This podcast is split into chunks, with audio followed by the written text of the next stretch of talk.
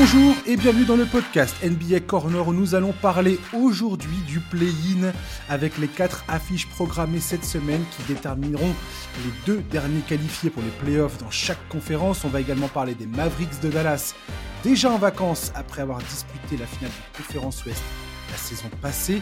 Pour m'accompagner, j'ai le plaisir d'accueillir Vincent Reculeux. Bonjour Vincent.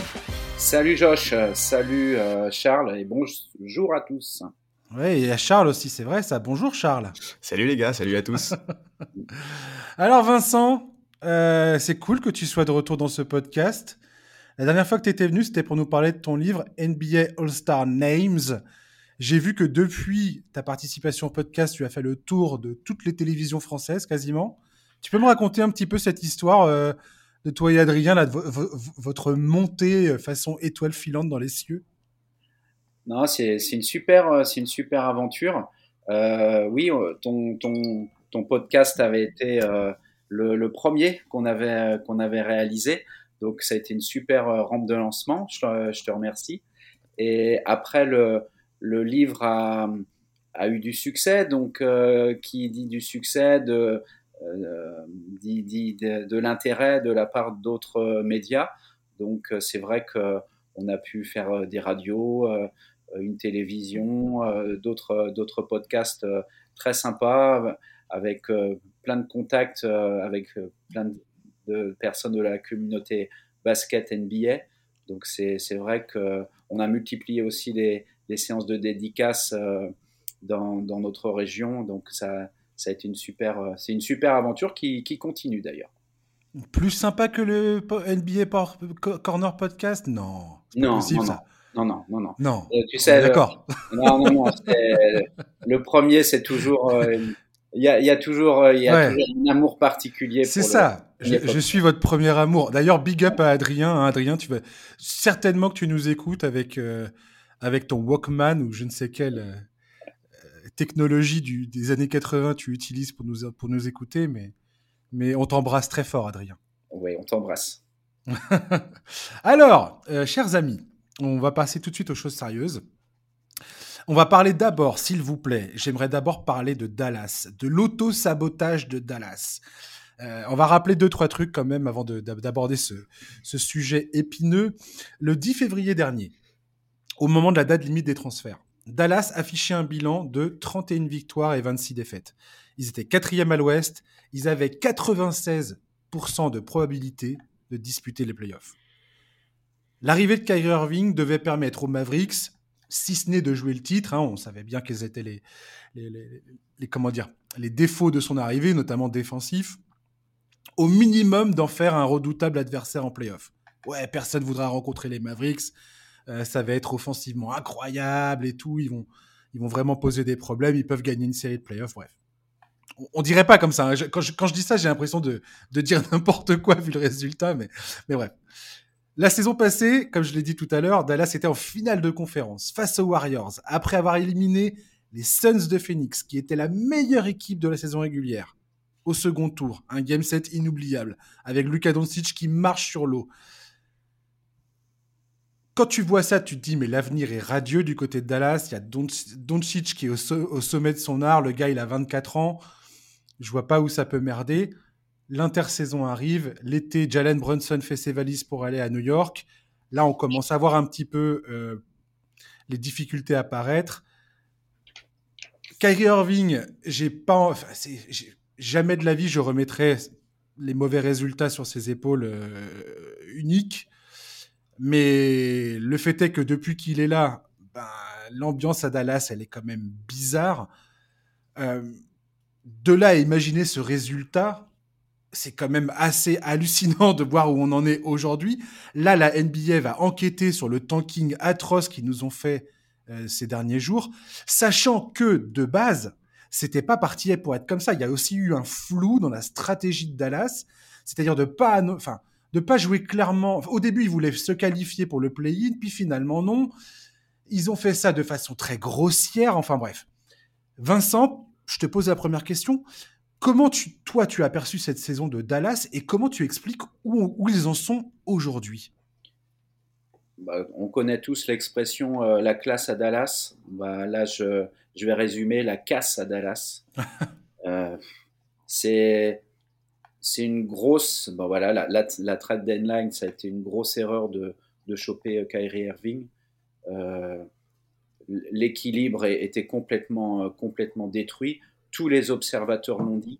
Euh, deux, deux ball tels que, tels que Luka Doncic et Kyrie Irving dans une équipe, ça peut, ça peut pas fonctionner. Moi, j'aime beaucoup les, les, joueurs secondaires, les joueurs qui font le ciment d'une équipe, qui passent derrière la star, mais qui, qui sont hyper importants. Et je pense à Dorian Finney-Smith. Hmm. C'est un joueur, c'était un, gars fidèle à, sa franchise, euh, excellent joueur, excellent défenseur, le gars qui va, qui va dans les, qui va boucher les trous et perdre un joueur comme ça, euh, ça, a fait perdre l'âme de l'équipe. Euh, l'âme de l'équipe qui avait été déjà un petit peu altérée par, par le départ de Bronson.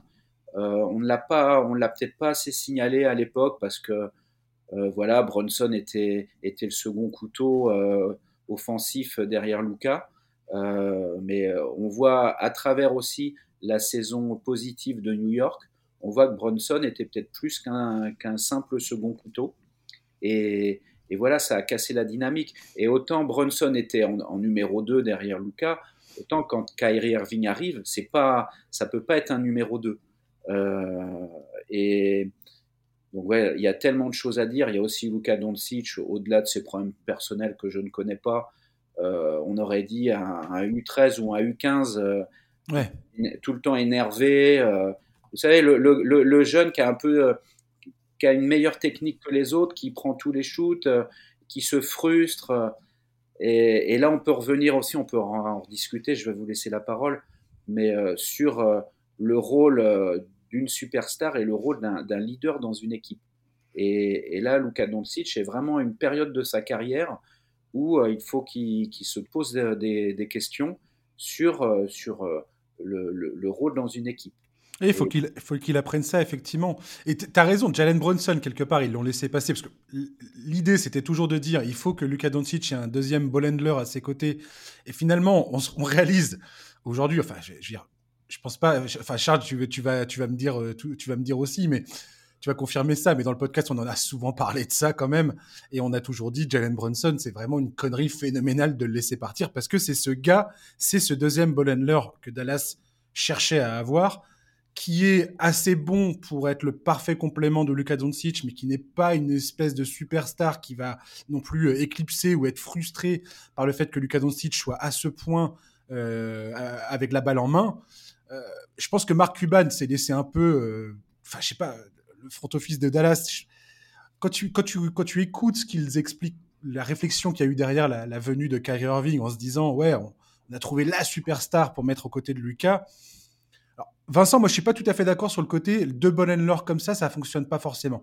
Houston nous l'avait prouvé avec Chris Paul et James Harden. Alors ça, ça, a pas vécu très longtemps, mais en 2018, ils nous avaient montré que c'était possible et tu pouvais vraiment être un vrai prétendant avec deux ball handlers euh, qui ont vraiment l'habitude d'avoir la balle dans les mains et qui ont un usage rate, un taux d'usage très important.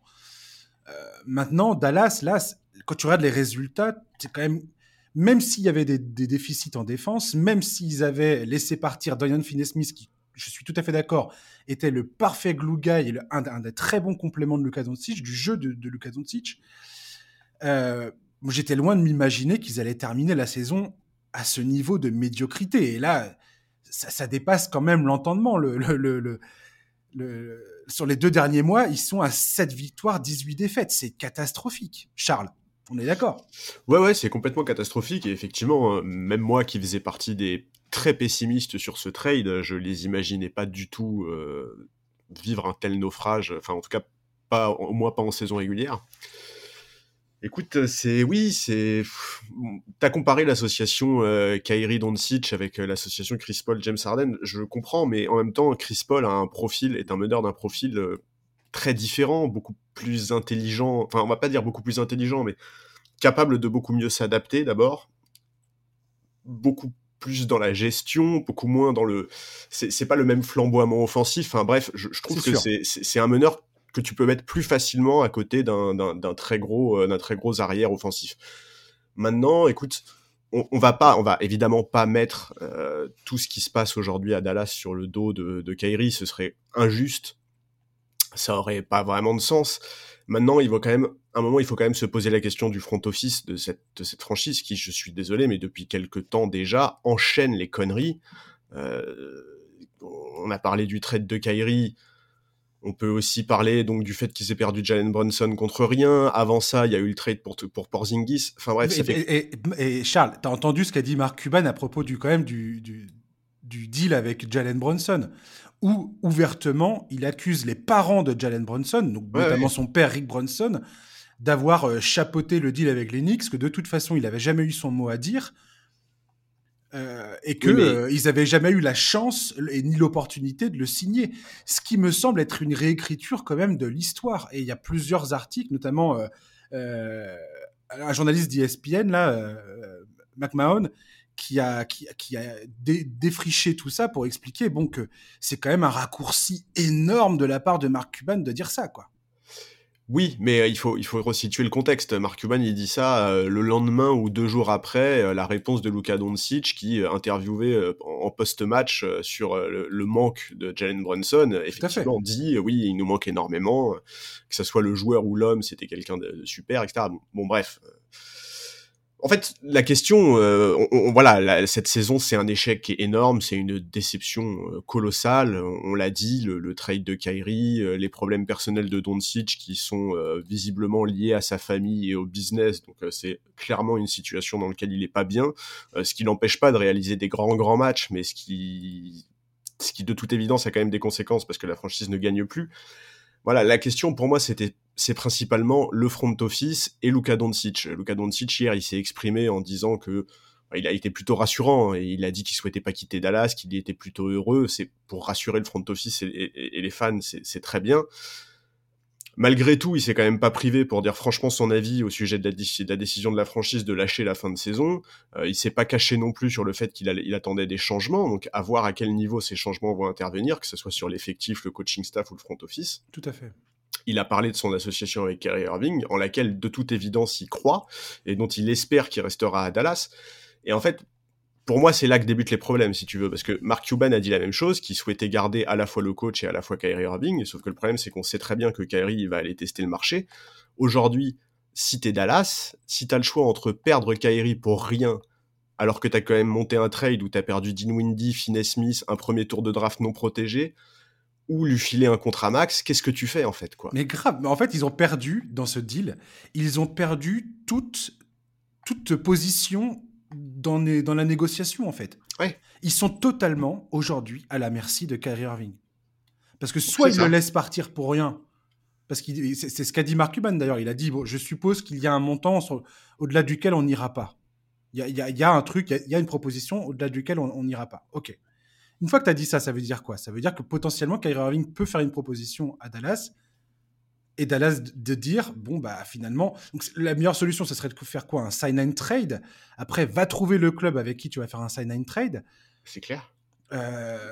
toute la ligue aujourd'hui sait que Dallas est dos au mur en fait. Ah mais de toute façon oui. De toute euh, façon n'importe qui se retrouvera demain dans les négociations avec Dallas sait que ces gars-là n'ont absolument la main sur rien du tout et Kyrie Irving, dans toute cette histoire, c'est ça que je trouve absolument génial, est en position dominante, mais il peut signer où il veut, mm. il peut, fort, il peut tordre le bras de Dallas s'il le souhaite. Et si Dallas le resigne à un contrat max avec le max de fric, le max d'années sur son contrat, euh, ils se retrouvent avec leur avenir lié à un mec qui, dont on connaît la, la volatilité dans ses décisions, dans ses comportements.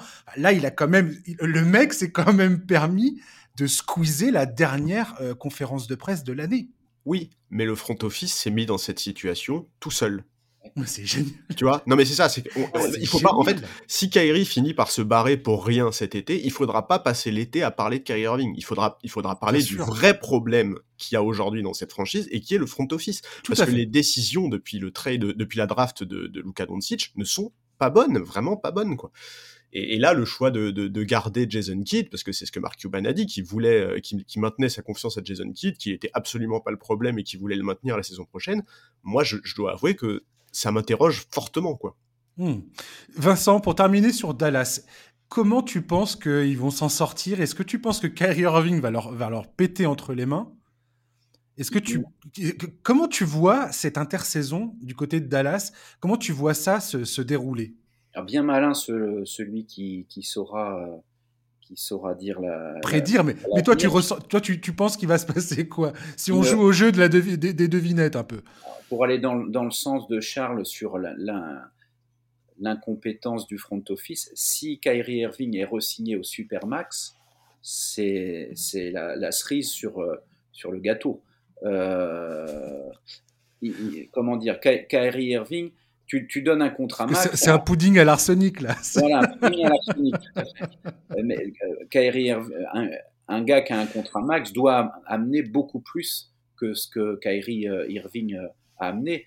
Et, c'est Luka Doncic, la superstar. C'est pas, c'est pas Irving. C'est, euh, voilà, ils ont récupéré une patate chaude. La patate chaude leur, leur brûle les doigts. Euh, il ferait mieux de repartir différemment, mais ils sont bloqués parce que oui, euh, Kyrie Irving peut aussi repartir tout seul. Et puis ils sont bloqués de toute façon. S'il lui offre un contrat max, ils sont bloqués financièrement pour faire quoi que ce soit d'autre. Donc bloqués. Et, Irving, apparemment, c'est un, un, bon gars de vestiaire, mais c'est un gars qui est, qui est pas qui est pas fiable, qui, qui va dire euh, qui va dire oui un jour, non le lendemain.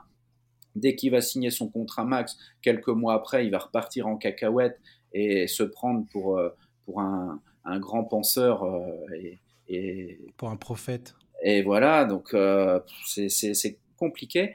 Par rapport à, à Kidd, Jason Kidd, bon, bah, joueur bien sûr que, que j'ai adoré comme, comme beaucoup, là se pose aussi la question de on peut avoir été un, très grand joueur et pas forcément un grand coach. Et euh, ça pourrait matcher, hein, un grand meneur qui, qui coach deux grands, deux grands arrières comme ça peut comprendre euh, leur psychologie sur le terrain. Bah, visiblement non, hein. il l'a un peu avoué en disant qu'il était un peu spectateur euh, comme, comme tout le monde. C'est un peu un aveu d'incompétence. Je suis un peu triste, surtout par rapport à la, à la, saison, à la saison passée. Euh, voilà, Cuban euh, lui, lui signe sa, sa, confiance. Bon, ça ne veut pas forcément dire grand-chose, mais, mais quand même, euh, on, a l'impression que voilà, il y a tous les ingrédients piquants, et il faut les mettre ensemble, mais ça va pas aller. J'avoue que je ne sais pas du tout ce que ça va donner. Mais pour moi, il, faut repartir sans, sans Irving, mais, mais sans, sans perdre sa culotte on verra ça. Et euh, je vois tous les médias américains. c'est l'air d'être très américain tout ça, de se dire euh, où est-ce que Lucas Doncic. Parce que tu sais, tous les articles sont sortis euh, ce matin sur quelle est la prochaine destination de Lucas Doncic, où va-t-il demander à être transféré, et ainsi de suite. Et, ça me fait rire. Doncic, effectivement, il s'est voulu rassurant. J'ai l'impression que c'est pas trop dans, sa mentalité de penser comme ça. Enfin, je veux dire, c'est très américain de, voir le parcours d'une superstar comme un parcours qui mène forcément au titre. Je ne sais pas si Doncic est exactement comme ça. Maintenant qu'ils perdent, maintenant qu'ils perdent patience, euh, c'est pas impossible, oui. Mais bon disons que l'année prochaine, c'est vraiment la saison de tous les dangers. Quoi. Moi, moi je, peux comprendre que là, Doncic, surtout s'il est euh, englué dans des problèmes, euh, dans des problèmes judiciaires avec des membres de sa famille, sur des histoires de business, etc. je peux comprendre qu'il n'ait pas du tout envie de, passer son été à demander des trades, à foutre le bordel, etc., etc. Par contre, si la saison prochaine se passe mal, l'été 2024, il risque d'être très, très, très chaud à Dallas. Ouais, c'est sûr et certain. On verra ça. Allez, on va parler du play-in. Ça suffit de parler de Kyrie Irving, de Dallas et tout ça. Bon, bonnes vacances à vous et à l'année prochaine. Enfin, bonnes vacances, ouais. Elles vont être bonnes les vacances. Elles vont être bonnes les vacances. Bah, Kyrie, ça va lui faire du bien peut-être. Qui sait? Peut-être avoir euh, une illumination. Qu'est-ce que, qu'est-ce que, j'ai pas dit là? Je dis n'importe quoi. Allez, le play-in. Euh, Dernière soirée mouvementée en NBA, c'est le moins qu'on puisse dire. Euh, on a eu les quatre affiches euh, qui se sont euh, révélées. Donc mardi, on va avoir Atlanta qui va jouer contre Miami à Miami, les Wolves qui affronteront les Lakers. Mercredi, ce sera les Bulls qui joueront face à Toronto, tandis que le Thunder se déplacera à la Nouvelle-Orléans. détail amusant concernant le play-in. Vite fait, après on va parler de chaque match. Hein. j'ai découvert que les stats des joueurs, parce que je m'étais posé la question, les stats des joueurs ne comptent absolument pour rien, ni pour la saison régulière, ni pour les playoffs. En fait, depuis la création du, play-in en 2020, désormais, toutes les statistiques seront comptabilisées dans, la catégorie play-in. Vous voyez ce que je veux dire? Mais elles elles seront ni dans, le, bilan des, joueurs en saison régulière, ni dans leur bilan play-off. C'est assez rigolo. Euh, et deuxième détail, que j'ai regardé, les huitièmes. Alors, historiquement, c'est pas, pas, pas très bien d'être huitième. Le septième s'est qualifié à chaque fois. C'est-à-dire que euh, le septième dans l'histoire des play-in, c'est quatre victoires, zéro défaite. Le huitième, c'est une, une qualification pour, euh, pour sept défaites. La seule équipe qui s'est qualifiée en étant huitième, c'est les Wizards en 2021. Ils avaient perdu face à Boston pour finalement se qualifier face à Indiana. Euh, la dixième équipe qualifiée est à zéro victoire, quatre défaites, et c'est le neuvième qui s'est le plus souvent imposé, sept fois sur huit. Mm. Euh, et donc, euh, voilà. C'est marrant, ça colle tout à fait à mes pronos. Ouais. Potentiellement, parce que tu te dis, quelque part, les mecs, ils ont gagné le, match face au dixième, donc ils sont dans, un élan de, de win, tu vois, dans un élan de victoire. Donc, vendredi prochain, là où se jouera les deux derniers matchs pour les huitièmes places, enfin pour la huitième place qualificative. On va peut-être avoir à l'Ouest un nouveau duel entre les Wolves et les Pelicans. C'est pas euh, par ça qu'on va commencer tout de suite. J'aimerais commencer par le premier match qu'on va avoir mardi, Atlanta face à Miami. Euh, l'an dernier, le Heat était à deux doigts de retourner en finale NBA. Hein. ils se sont inclinés en sept matchs face à Boston. Euh, un an plus tard, à peu près, ils sont en train de jouer le play-in. Ils vont jouer face aux Hawks. Depuis deux saisons, le Heat domine Atlanta. Atlanta, c'est une saison plutôt décevante. Hein. Quand des John Temerer euh, se pointent à Atlanta, on pense tous que potentiellement ça va apporter du mieux sur le terrain. Euh, fast forward quelques mois plus tard, Ned McMillan n'est plus le coach, c'est Quinn Snyder qui vient de débarquer. Euh, Charlie, qu'est-ce que tu, est-ce que tu crois encore en Miami pour ces playoffs ou pas? Est-ce que tu penses que Miami peut encore être dangereux ou est-ce que c'est mort pour eux? Je, je miserai jamais contre Jimmy Butler dans un match coup près, déjà, ça c'est clair. Non, mais enfin, tu vois, genre dans le, dans le contexte, le ouais. le contexte du play-in, je miserai pas contre lui. Euh, après, euh, après, euh, bon, euh, le, en playoff, ce sera une autre histoire. Euh, je, je, je, j'ai beau beaucoup aimé cette équipe, je, je, je suis pas sûr qu'elle soit suffisamment armée pour faire face à, bah, Boston en l'occurrence. Donc, non, je, je, je, crois pas en une épopée incroyable en playoff. Par contre, je, je pense que à l'Est, aujourd'hui, dans le play-in, c'est l'équipe qui est le mieux armée. Un match de Trayon, tu penses que c'est possible ou pas? Une explosion offensive de Trayon, c'est possible ou pas? En tout cas, Trayon, il a énormément à se faire pardonner parce que euh, bah parce qu'il a été horrible, mais horrible la saison dernière. Ouais, c'était contre Miami. Serré la vis dans de tweets. Euh, donc juste pour revenir donc sur le, premier tour des playoffs à l'Est la saison dernière entre les Hawks et le Heat, euh, Trey Young après 5 matchs, il tourne à 15 points 6 passes, moins de 20% à 3 points, un nombre de pertes de balles, je, me demande s'il a pas fait plus de pertes de balles que de passes décisives, enfin bref. C'était un abattoir le truc. Ah ça a été un enfer, vraiment, le pauvre, mais vraiment le pauvre, enfin vraiment, Miami le, le défend parfaitement bien. Ouais. Donc, euh, donc voilà, en saison régulière, ça a été euh, sensiblement la même chose. Je crois, il me semble qu'ils se sont joués quatre fois et je crois que c'est trois victoires du 8, une seule des Hawks. Exactement, ouais. Sur les deux dernières saisons, c'est trois victoires de Miami euh, et dix défaites, dont une, une, seule victoire à Miami sur six matchs disputés sur le parquet de, du Heat. Et la seule victoire qu'ils ont eue, Atlanta, c'était Jimmy Butler qui était absent du côté de Miami. Donc, donc voilà, je. dire que c'est mal barré. Voilà, mais alors je t'avoue, au début, quand on a quand j'ai commencé à travailler, enfin à préparer un peu ce match, je me prenais un peu la tête en me disant a priori le IT devant, mais leurs difficultés offensives, machin, le supporting cast. Mais en fait, vraiment, je je, je, miserais pas contre Jimmy Butler dans cette configuration-là parce que c'est un joueur qui est trop clutch. Enfin voilà, qu'on l'aime ou non, c'est un vrai leader, c'est un vrai franchise player. Il adore ce genre de situation, il adore être dos au mur. Euh, donc donc ouais, je, je, je vais clairement euh, être côté Miami dans cette confrontation-là parce que parce qu'ils ont trop. Euh, ils ont vraiment, dans la configuration du play-in où t'as pas le droit à l'erreur, ils, sont, ils, sont, ils me semblent être beaucoup, beaucoup mieux armés. Hmm. Vincent, c'est quoi ton sentiment sur ce duel Atlanta-Miami? Bah, C'est tout d'abord une opposition de, de style, hein, parce que Miami est deuxième défense, 30e euh, attaque, et Atlanta est troisième attaque, 26e défense. je, rejoins Charles, Miami, même si ce n'est plus le Miami d'il y a 2-3 ans, est quand même beaucoup mieux armé. Il y a, plus de, de probabilité qu'ils fassent un gros match en défense et qu'ils éteignent les feux follets d'Atlanta que l'inverse. voilà. donc avantage, avantage Miami et voilà petite probabilité que que, que les arrières d'Atlanta explosent sur une sur un match, mais avantage Miami. Ouais, et puis Quinn Snyder, c'est quand même beaucoup lui demander. Le mec, il vient de, vient de débarquer sur le banc des Hawks. Ouais. Je vois même pas comment. Euh, comment enfin, ça me semble être une tâche compliquée, surtout qu'en face, tu as Eric Spolstra, qui est un des tout meilleurs coachs de la ligue, euh, à la tête d'un effectif qu'il connaît parfaitement bien. Adebayo, Jimmy Butler, tu l'as dit, Charles, c'est quand même ultra solide. Je ne vois pas trop de scénarios. Euh, hormis, hormis voilà, un match de Trey Young euh, où le gars il, marche. Oui, voilà, à l'ego quoi. voilà, euh, le gars tout d'un coup il se venge de la saison dernière et, il te plante un couteau dans le cœur du hit quoi. Mais, voilà, euh, mais mais de toute façon, l'arrivée de Queen Snyder, enfin voilà, on, sait, on sait bien que l'idée, c'était pas, il n'y a, pas eu de changement fondamental euh, à son arrivée. L'objectif, c'est pas cette fin de saison. L'objectif, c'était qu'il puisse se faire la main avec cet effectif, qu'il puisse se faire une idée précise des joueurs sur lesquels il va pouvoir compter, sur lesquels il va pouvoir s'appuyer. Cet été, l'effectif va bouger et l'objectif, il est principalement la saison prochaine, quoi. Ouais.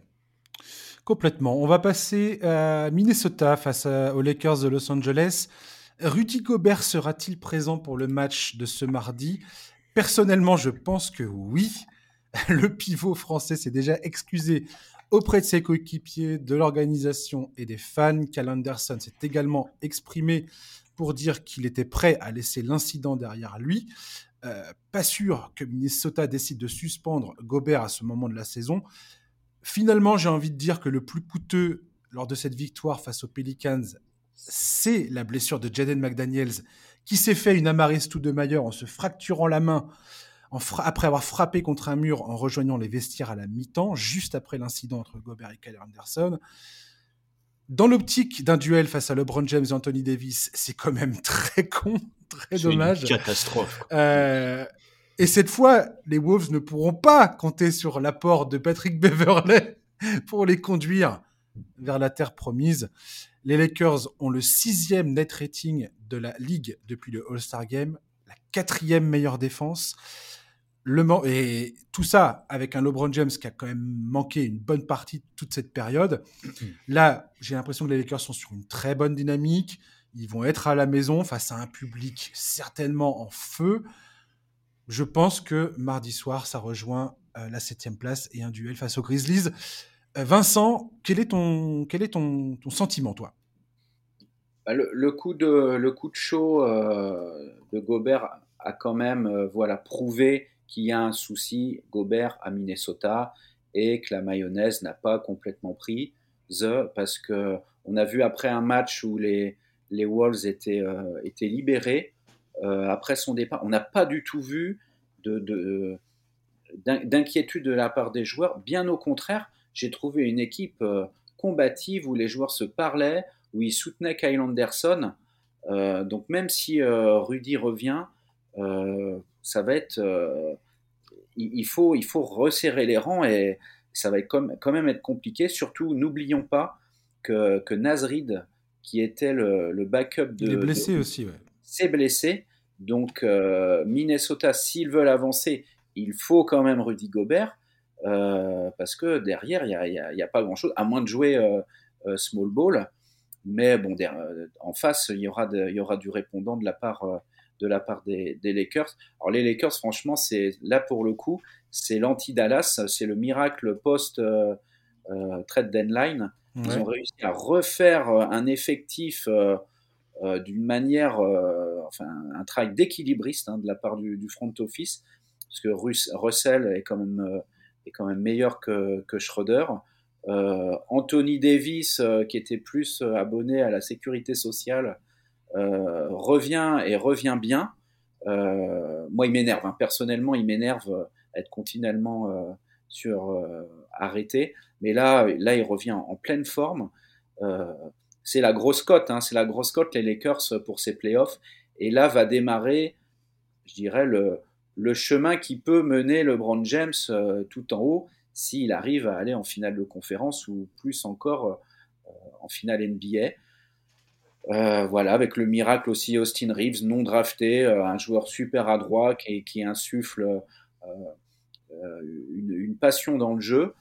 voilà, donc si je mise sur les Lakers qui vont commencer leur chemin peut-être vers, vers, vers, un, vers le, le, plus haut. Bah, je, les vois. je, suis déçu que tu n'aies pas parlé de Vendo, de Jared Vanderbilt, Vincent. Ah je, suis déçu. Ah ouais, non, mais faut que tu, faut que tu me parles de Jared Vanderbilt. C'est une, c'est une, une c'est obligatoire dans ce podcast de parler de Jared Vanderbilt. C'est, c'est péché de ne pas parler de Jared Vanderbilt bah, quand il joue dans une équipe, tu vois. Ça fait partie de ces joueurs euh, à qui euh, euh, il vient du, du jazz, hein, je crois. Et, euh, il était à Minnesota l'an dernier. Hein. Et, et, qui donne, euh, qui donne tout. ce qui, voilà, je parlais de Dallas tout à l'heure. Voilà, les Lakers ont su euh, apporter à côté de LeBron et d'Anthony Davis des joueurs qui se soucient du collectif. Et voilà un gars qui, qui, qui, court dans tous les sens, qui saute, qui prend des rebonds, qui compte, qui défend. C'est un glue guy. Et, euh, et voilà, l'effectif maintenant est, est, fort intéressant, alors qu'en début de saison, c'était beaucoup plus euh, équilibré. une, une, catastrophe. Quoi. Charlie, toi qui es fan des Lakers, dis-moi un petit peu. Et tu peux me parler des Wolves, hein, bien évidemment, parce que je sais que as... on a échangé beaucoup, toi et moi, pendant le match euh, d'hier. Euh, moi, je suis, je, je, fais partie de ceux qui ne pensent pas que c'est un, un, un, un, si, un si gros problème que ça, ce qui s'est passé. Franchement, moi, je rejoins Kevin Garnett. Georges dit aussi a, a, sorti ça sur les réseaux euh, ce matin. Pour moi, c'est pas dramatique en soi ce qui s'est passé. C'est je veux dire, quand tu vois ce qui s'est passé aux Warriors en début de saison, bon, euh, voilà, c'est pas pareil. Monde, tout le monde, tout le monde s'en est remis. C'est pas pareil. Les Warriors, c'était pendant un entraînement. Ça, c'est très différent de ce qui s'est passé là en plein match. J'ai déjà vu plein de fois, depuis que je suis fan, des joueurs se prendre la tête, parfois sérieusement sur le banc. C'est, c'est pas tant que tout le monde est enclin à, à résoudre le truc et à passer à autre chose ça va très bien se passer, je pense. Est-ce que tu penses que Jaden McDaniels aurait frappé le mur s'il n'y avait pas eu ça juste avant? Je sais pas du tout. Moi je déjà, sais, je, moi sais déjà, pas pourquoi je il a frappé. Pas. Je sais pas pourquoi il a frappé le mur déjà. Moi déjà, je ne pense pas. Et donc en fait, rien que parce que ça te coûte McDaniels pour le play-in, c'est déjà un énorme problème. En ah fait. Ah bah oui, c'est le plus gros problème de cette histoire au final. Et je suis même pas sûr que ce soit le plus gros problème parce que tu disais que pour toi, euh, Gobert jouerait le play-in. Moi déjà, j'en suis pas sûr parce que je pense que pour le front office, ce qui vient de se passer là en plein match, c'est quand même assez problématique. Et je suis pas sûr que pour l'avenir de cette franchise, dont les leaders sont encore très jeunes, ça soit un bon signe de ne pas sanctionner ce qui vient de se passer. Ensuite, est-ce que c'est pas possible que la NBA suspende? Parce que la NBA a l'habitude de suspendre les joueurs en cas de, de bagarre. Est-ce que là, ils vont considérer que c'est une bagarre? Est-ce que comme c'est en interne dans une équipe, ils vont pas sanctionner? Je ne sais pas. Mais je suis pas si convaincu, moi, du fait que Gobert soit là. Ça, c'est la première chose. Euh, ensuite, vous l'avez évoqué, il y a aussi l'absence de Nasrid, qui était hyper important et qui faisait une très belle saison et qui est vraiment problématique aussi. Donc, ça fait beaucoup. Ça fait quand même beaucoup. Euh, voilà, je, je, je, en fait, euh, moi, de base, avant ça, je, voyais effectivement les Lakers devant, parce que vous, vous l'avez dit, depuis les changements qui ont été faits au moment de la deadline, depuis les ajustements qu'il y a eu dans le 5 de départ, le retour de LeBron, etc., cette équipe est beaucoup plus cohérente, ça fonctionne beaucoup mieux. Euh, mais là, en plus, le contexte actuel, c'est clair, renforce pour moi cette sensation. Parce que, enfin, au-delà des absences possibles ou probables, euh, comme celle de McDaniel Reed et de possibles pour Gobert, on peut se poser quand même des questions sur l'ambiance qu'il y a dans le vestiaire de cette équipe. Ce qui s'est passé hier, ça renvoie quand même pas une sensation très positive. Alors heureusement, il y a un mec comme Mike Conley qui a tout de suite pris la parole dans, cette franchise, qui avec son expérience pourra peut-être réussir à aplanir en partie les tensions, mais je, trouve que c'est compliqué honnêtement d'être optimiste pour cette franchise sur le court moyen terme. Donc, euh, donc ouais, je, j'attends de voir. Je, je, suis, en fait, je suis un peu triste parce que on l'a évoqué plusieurs fois cette saison. Euh, cette franchise, elle a vécu une année galère. Ils ont eu une poisse pas possible. Ils ont enchaîné les blessures. Quand il y en avait un qui revenait, il y avait l'autre qui se pétait. Mais là, là, on n'est plus dans un scénario où c'est la poisse qui pourrait leur coûter leur chance de, qualification. Là, honnêtement, la situation dans laquelle ils sont, ils peuvent s'en prendre qu'à eux-mêmes. Je suis désolé, mais la blessure de McDaniels, mais qu'est-ce que c'est bête, quoi. Ça vraiment. Ouais, je, je sais pas. Je trouve que, je trouve que, en tout cas, les, les signes qui sont renvoyés euh, sont clairement pas les signes d'un vestiaire apaisé ou d'un groupe qui vit bien. Euh, Gobert est visiblement sur les nerfs. Est-ce que, est-ce que les leaders de cette équipe sont capables d'apaiser la situation, de créer un nouvel état d'esprit pour jouer ce play-in à fond? Je sais pas, mais de, ce qu'on sent et de, de, ce que cette équipe renvoie depuis le début de la saison, je, je, je, je peux pas être confiant à ce sujet, quoi. Je, je peux pas moi, je, je, persiste et je signe en disant que c'est pas dramatique ce qui s'est passé. Effectivement, tu as raison, on ne sait pas du tout s'il va y avoir suspension ou pas de, la ligue ou du club ou je ne sais pas. Enfin, effectivement, pour l'instant, on n'en sait rien et ça peut tout à, tout à fait arriver là dès ce soir euh, quand on aura mis le podcast en ligne. Euh, chers auditeurs, restez euh, au taquet, vous allez voir si, euh, si, si Rudy joue ou pas ce match face aux Lakers. Au final, peu importe. Moi, je suis persuadé que les Lakers, de toute façon, ont la main sur ce match. L'absence oui. de, de, Jaden McDaniels pour défendre sur LeBron James et n'importe qui qui prendrait feu du côté des Lakers est un immense problème parce que McDaniels pouvait défendre et sur LeBron et sur Anthony Davis. Et à partir du moment où tu n'as plus ce mec-là qui est capable de faire ça, c'est chiant. C'est même très, très handicapant. Après, il y aura toujours moyen de se qualifier pour la huitième euh, face aux vainqueurs de Thunder euh, Pelicans. Je sais pas. Mmh. Au final, peu importe. Effectivement, la saison des Wolves, là, je pense que tout le monde euh, du, du, côté de Minnesota a peut-être un peu hâte que la saison se termine quelque part. Tu as presque envie de dire, c'est peut-être mieux pour vous d'arrêter de, de, les frais, en fait. Ouais, ouais, je suis d'accord. Vu l'ambiance, ouais. vu, vu la tension, effectivement, comme tu dis, je pense que Gobert, il s'en est pris tellement plein la tronche cette saison.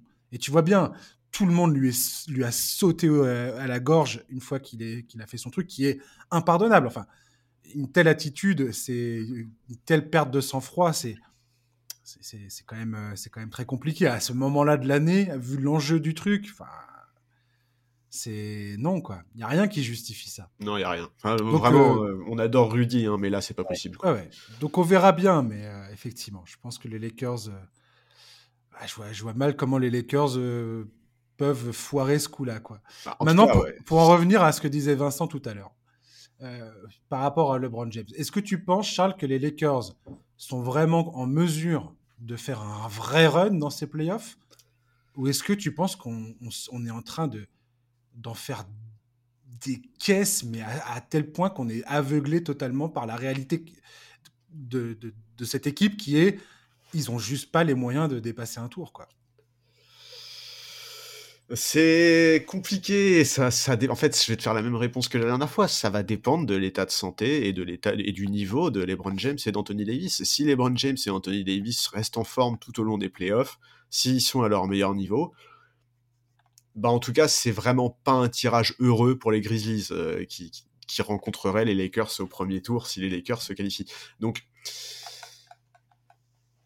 c'est en tout cas à l'Ouest, c'est effectivement le, la grosse cote. C'est peut-être l'équipe, avec éventuellement les Warriors qui ont fini sixième et qui ont eux aussi les capacités de faire un gros run, c'est peut-être l'équipe que tu as le moins envie de jouer si tu es en tête de la conférence et c'est probablement l'équipe qui est la plus capable de faire la surprise. Maintenant, euh, je j'ai pas envie de m'enflammer et de, et de, te dire oui, euh, oui, ça, peut, ça peut aller au bout, quoi, parce que parce que LeBron vieillit vraiment beaucoup. Enfin, ça se voit maintenant euh, qu'il fait enfin un petit peu son âge, un petit peu, hein, parce qu'il est quand même assez monstrueux. Mais, euh, mais Anthony Davis, euh, bah, que j'adore quand il est en forme, mais qui me prend la tête à être en forme que quelques mois par an. Enfin voilà, c'est trop compliqué de se projeter sur une équipe où il y a autant d'incertitudes physiques. Si demain tu me demandes de me projeter sur une équipe des Lakers qui est à 100% pendant l'intégralité des playoffs, peut-être que je revois mon jugement et que je te dis oui, ils sont capables d'aller en finale à l'Ouest, par exemple. En l'état, non, je crois pas. Charles, on fait le preview des playoffs, toi et moi, samedi prochain, le 15. J'ai tellement hâte de parler Warriors contre les Kings et tout ça. J'ai tellement hâte.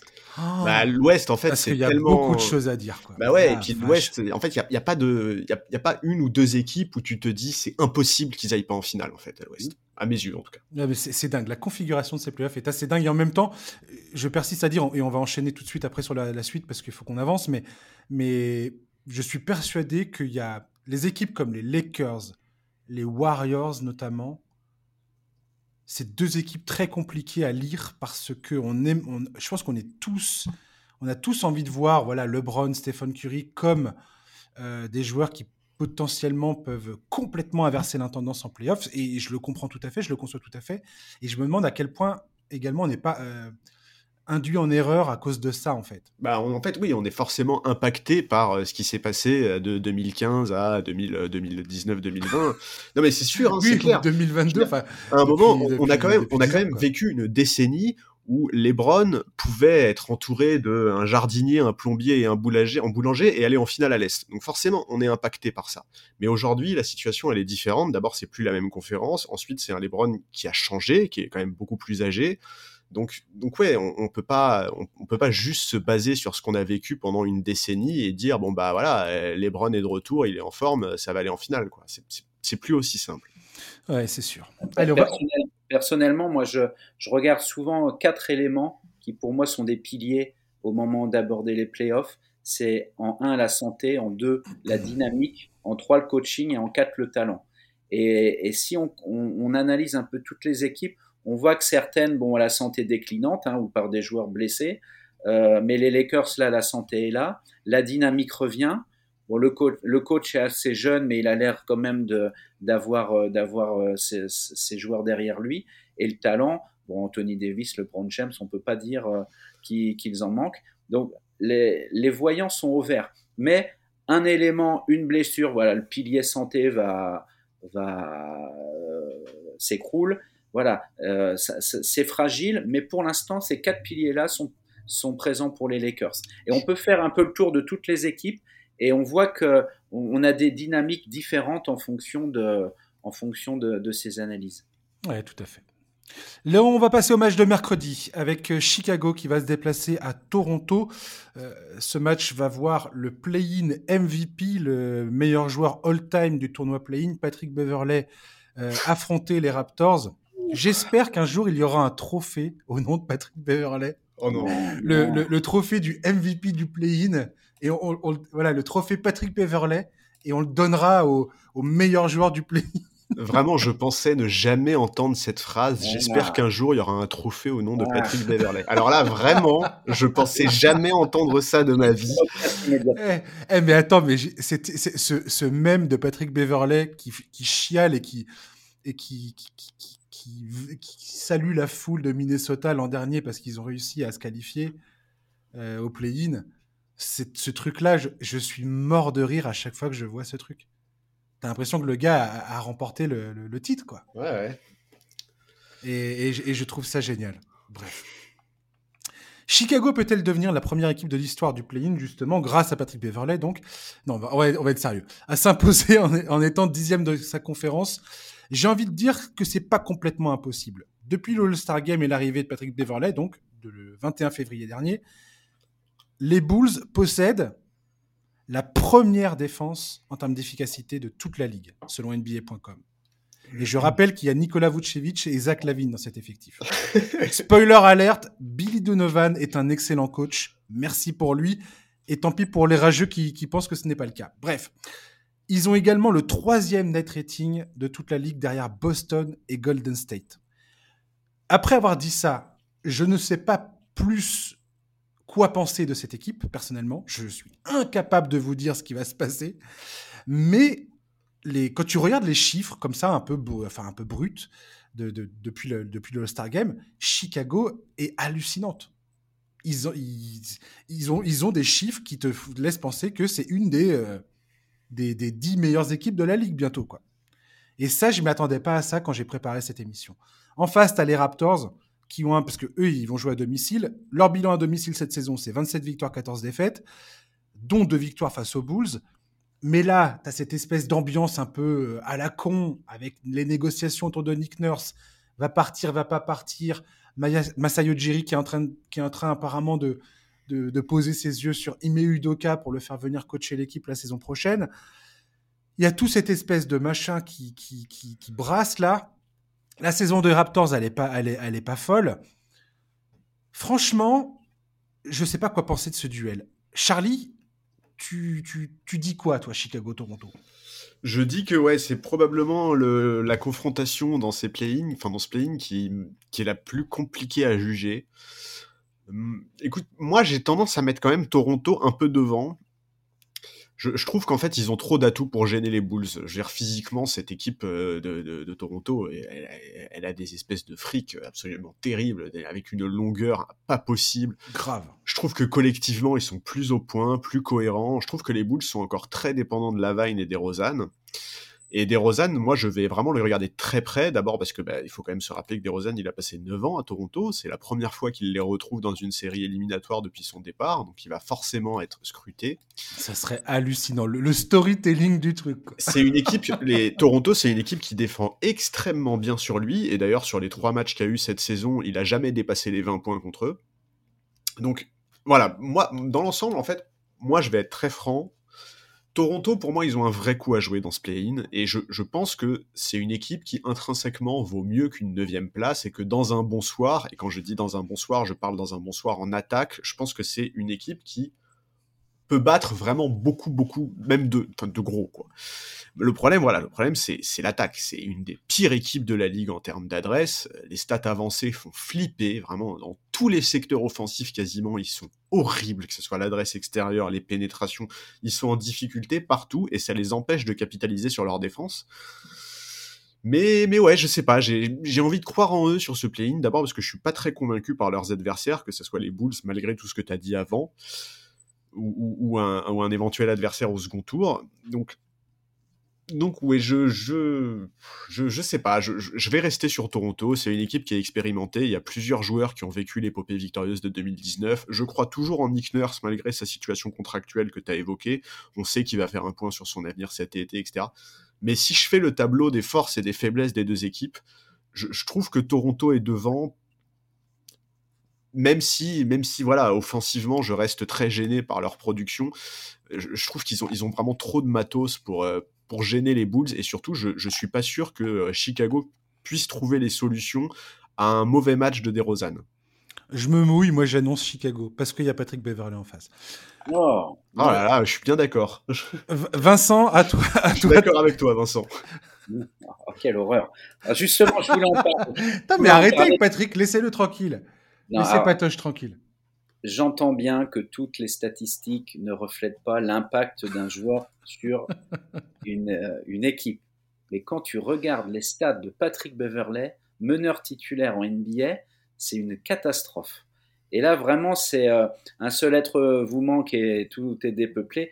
Lonzo Ball n'est plus là. Oh dans, dans, le livre, euh, tu vas briser le cœur de Charlie, Vincent, merde. Non, non, non. Alors, je vais faire, je vais reparler un petit peu du livre. Il y avait un super surnom euh, euh, que, que, je cite dans le livre, euh, donc Lonzo Ball, Zach Lavine, Demar de Rosanne, c'est de Balzac, de Balzac. C'est, euh, c'est un, je sais pas qui allait chercher, trouver le surnom. Donc euh, voilà, les, ces trois joueurs ont été honorés du surnom de Balzac. Euh, mais là, voilà, il manque à ce trio, il manque Lonzo Ball qui a du talent et, et voilà, et, et Beverley, voilà, il, il, c'est, il aboie, il aboie, mais il est cramé, euh, Patrick Beverley. Et voilà, je, Chicago, Chicago va souffrir à Toronto. Est-ce que Demar de Rosanne, qui est, qui est, qui est un superbe joueur, euh, je, l'aime beaucoup parce que j'adore les shooters mid-range, mais euh, est-ce qu'il va supporter la pression à Toronto? Il y aura beaucoup d'émotions. Hmm. le public canadien est très très chaud. Euh, donc je suis comme Charles, moi je, je, je mets la, une pièce sur, euh, sur Toronto, qui a passé un peu la saison sous les radars. On n'a pas trop parlé de Toronto. Voilà, ils étaient dans le ventre mou. C'est un peu triste, ils finissent à une, une petite neuvième place. Euh, mais, mais bon, je, avantage, avantage à domicile. Voilà, avantage à domicile. C'est ce que l'histoire nous, c'est ce que l'histoire nous dit. dernier match, OKC face aux Pelicans saison réussie pour le Thunder qui a accroché cette place euh, pour le play-in après une saison exemplaire. Clairement, des joueurs, du coaching staff, je pense que franchement, moi je m'attendais pas à ce que le Thunder euh, soit dans le play-in, euh, surtout après la, blessure qui a mis fin au début de carrière de Chatham Green. Il faudra encore attendre quelques mois avant d'assister à ça. Et justement, là, aujourd'hui, on est, on est tous à imaginer un peu ce que ça pourrait donner quand lui va revenir, quand ils vont avoir le ou leur futur pic de draft euh, lors de la prochaine sélection en juin prochain. Là, Che Alexander et consorts ont une chance de poursuivre leur saison après leur affrontement face aux Pelicans. Les Pelicans, ils ont perdu ce match face à Minnesota malgré un Brandon Ingram étincelant. J'étais extrêmement déçu de les voir, les voir cafouiller cette rencontre parce que je pensais vraiment qu'ils pouvaient se qualifier. Et je crois que si, je crois que s'ils gagnaient, hein, c'est ça, hein, ils accrochaient immédiatement la cinquième place. On, aurait eu un Suns euh, Pelicans avec un, retour potentiel de Zion et ça, ça m'aurait et de et de Alvarado pour le premier tour. Ça, ça me faisait vachement, vachement saliver. Mais bon, ça sera pas le cas. Euh, voilà, les Pelicans, peut-être donc il y aura ce match Pelicans Wolves acte 2 vendredi prochain à l'Ouest. Vincent, OKC, Pelicans, qu'est-ce que tu, c'est quoi ton sentiment sur cette rencontre? Qui, a l'avantage selon toi? Moi, c'est cette, rencontre qui me pose euh, le plus de, soucis euh, à analyser. Déjà parce que je dois faire un mea culpa lors de mon premier passage dans le podcast. Euh, j'avais dit que l'équipe du Thunder ne m'intéressait pas beaucoup et que j'avais du mal à voir euh, sa cohérence et son projet. Euh, voilà, bah, c'était une analyse euh, pourrie. bilan plus 15 victoires pour, le Thunder. Une grosse surprise, une équipe, derrière un, leader qui, a marché sur l'eau hein, cette année. 51% de, de, réussite pour, pour Gegus Alexander. Euh, une équipe sans vrai centre, hein, beaucoup de beaucoup d'ailiers, ailiers forts, une équipe qui court beaucoup, euh, qui joue pas du tout à l'ancienne. Hein, c'est vraiment le, basket moderne où ça tourne beaucoup, où les joueurs peuvent euh, peuvent peuvent être dans beaucoup de peuvent occuper beaucoup de, de postes. donc voilà, je sais pas trop quoi m'attendre face à la Nouvelle-Orléans, qui elle, à l'inverse, euh, étant donné qu'Alvarado, le, meneur, est, blessé, euh, il n'y a pas de réel meneur. Hein. c'est, un peu euh, McCollum qui, occupe ce poste pour l'instant. bah, Zion n'est pas là, hein, donc je me, réfère par rapport à mes quatre piliers. La, santé n'est pas là, mais la, dynamique est pas mal avec un, un Ingram toujours un peu sur courant alternatif, mais qui est, qui est qui est, extraordinaire les, jours où il est, où il est présent. Je ne sais pas si on réalise bien à quel point Ingram, il fait une fin de saison, mais majestueuse. C'est incroyable. C'est hallucinant. Je... Si les Pelicans n'étaient pas en train de se battre pour le play-in et qu'il y avait euh, Zion et que tout allait bien, enfin, ça, c'est chiant les Pelicans parce que Dieu sait que j'aime cette équipe. Mais euh, Ingram, il, je sais pas, il, il, pose des perfs depuis euh, deux mois bientôt là. Ces playoffs, ce play-in d'abord et peut-être ses playoffs ensuite, c'est l'occasion pour lui de passer un cap. Ah, déjà l'an dernier en playoff face aux Suns, euh, il nous avait sorti une sacrée, une sacrée perf quoi. Il faut qu'il enfonce, euh, faut qu'il enfonce le clou. Donc voilà, un, New, New, la Nouvelle-Orléans n'a pas de vrai meneur. Je ne sais pas si Alvarado va revenir. Oui, il est censé revenir aussi. Ouais. Il est censé revenir, bon, c'est bien. Tout ce petit monde est euh, censé revenir au premier tour. Euh, Zion, j'ai bien hâte de voir ça. Je ne crois plus un mot de ce que les Pelicans annoncent désormais. Mais... Et face à une équipe qui n'a pas, de vrai, euh, qui a pas de vrai pivot. Donc, une opposition, opposition de style. il faut que je fasse un choix, Josh? Non, mais tu peux le faire. Vas-y. Tu es obligé maintenant. Maintenant que tu l'as dit, tu es obligé allez, bah, je vais faire avantage à domicile euh, la Nouvelle-Orléans. Ok. Charlie, New Orleans, Thunder. Ouais, bah, c'est une affiche qui est ultra plaisante sur le papier. Une, vraie chance, à mes yeux, euh, pour le vainqueur, en plus de se sortir de play-in quand on voit la situation à Minnesota qu'on a évoqué plus tôt. Moi, il faut pas me lancer sur Ingram, hein, parce que Ingram, euh, je peux en parler pendant 5 heures, j'adore ce mec. Mais euh, parle-en pendant 5 heures. Allez, c'est parti, on fait un podcast de 5 heures. Brandon Ingram, c'est parti. Moi, j'en ai rien à péter, j'ai envie en fait... de parler de Brandon Ingram. Mais non, mais vas-y, dis-le en, dis en 5 secondes alors.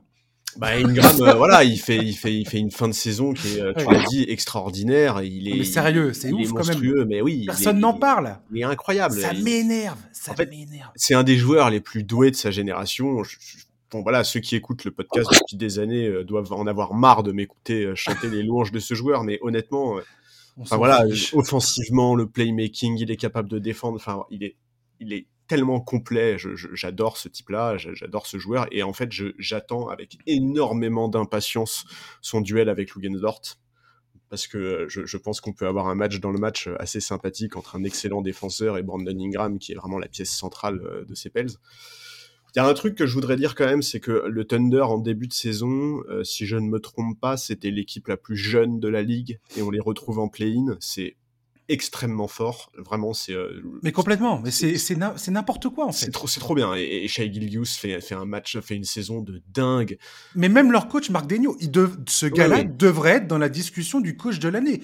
Clairement. Je suis d'accord. Je sais pas s'il va y être, mais clairement, ce gars-là devrait être dans toutes les citations en se disant voilà un des meilleurs un des meilleurs euh, coaching jobs de toute la ligue qu'on ait vu depuis un bon moment quoi. Ouais ouais non je, je suis d'accord et mais bon, voilà, je, bravo pour cette saison incroyable. Malgré tout, moi, je, vais rester sur les Pels parce que je, trouve qu'effectivement, euh, d'abord, il y a l'avantage à domicile. Ensuite, ils sont sur une dynamique qui est vraiment impressionnante. Enfin, Brandon Ingram fait une, saison, une fin de saison de dingue, mais eux, collectivement, dans l'absolu, ces dernières semaines, ils ont tapé les Clippers deux fois, ils ont tapé les Nuggets, les Grizzlies. L'équipe est plaisante à voir jouer, malgré la situation de Zion, dont on sait qu'il reviendra pas pour le play-in, quoi qu'il arrive a priori. Il se laisse pas abattre, ça joue bien bon voilà, sans m'enflammer outre mesure sur cette équipe, il, me semble aujourd'hui devant le Thunder, mais, mais je pense que ça peut être un match euh, génial, vraiment génial à voir. Quoi. Tout à fait, je suis bien d'accord avec toi. On verra ça. Euh... Oh là là, j'avais pas. Tu nous as pas dit ton prono, toi? Ah, euh, moi je, moi je vois les Pelicans. Moi je, suis, je pense que les Pelicans vont, vont, vont s'imposer parce que j'aime trop les, j'aime trop toute cette équipe. J'aime trop euh, Najee Marshall. je t'ai embarqué dans ma secte Brandon Ingram. Non, mais y a, y a, j'adore cette équipe. À part Valenciunas, que, qui est pas le joueur le plus sympa à regarder jouer, vraiment le gros bûcheron qui se traîne, qui se traîne quoi. Mais il a fait un match dégueulasse face à face aux Wolves hier soir. Mais mais non, non, j'adore cette équipe. C'est une équipe de battants, quoi. et j'adore cette mentalité. Et tu as évoqué le, premier tour, euh, donc le, niveau de Brandon Ingram en playoff la saison dernière euh, face à, face à Phoenix. Sur la série, c'est 27 points, 6 rebonds, 6 passes, 40% à 3 points Brandon Ingram. Non, mais c'est n'importe quoi. C'est du très très haut niveau. Pareil, Trey Murphy, le, gars a, une, a eu une, une c'est une, des révélations de la saison et personne n'en parle. Ce gars-là a, statistiquement la, progression qu'il a eue cette année est absolument colossale.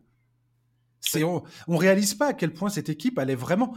Je veux dire, c'est pour ça que ça, à la fois j'adore cette équipe, à la fois elle m'énerve parce que tout dépend de Zion et si Zion était là, mais c'est franchement si cette équipe arrive à accrocher la huitième place, euh, les Nuggets, peux, tu peux avoir les genoux qui cognent un peu quand même. Vite fait. Mais bon. On va pas parler de ça maintenant, on parlera de ça euh, samedi prochain. Donc Charles, Charles on fait la preview samedi prochain, toi et moi. Ça marche, c'est noté. conférence S, conférence Ouest, on va faire deux podcasts, les amis, hein, on va pas rigoler. Deux podcasts d'une heure. On va vous emmener euh, voilà, chaque, une analyse de chaque série pour chaque, dans chaque conférence. On fera une analyse pour la conférence Ouest, une analyse pour la conférence Ouest. Euh, voilà, donc ça c'est samedi prochain, donc une fois que le play-in aura euh, donné tous les noms des qualifiés. Voilà. Vincent, merci de nous avoir accompagnés. Bah, merci beaucoup de m'avoir accueilli. C'était un, plaisir d'échanger avec euh, avec vous. J'espère que j'ai pas dit trop de bêtises. Absolument pas. Puis tu t'es rendu disponible un lundi de Pâques. Je t'en remercie chaleureusement. Non, voilà, j'adore, j'adore vous écouter, pouvoir euh, échanger avec vous, participer dans une ambiance euh, voilà hyper sympa. C'est, un réel plaisir. merci Vincent. Et puis, bah, chers auditeurs, merci de nous avoir écoutés. J'espère que ça vous a plu, que vous avez passé un bon moment. Donc, on se retrouve samedi prochain pour le preview des playoffs. On arrive enfin dans la période de l'année qu'on attend depuis très longtemps maintenant. Voilà, donc on se retrouve dans quelques jours. D'ici là, passez une bonne fin de journée. Enjoy le play-in et euh, à samedi. Ciao, bye bye.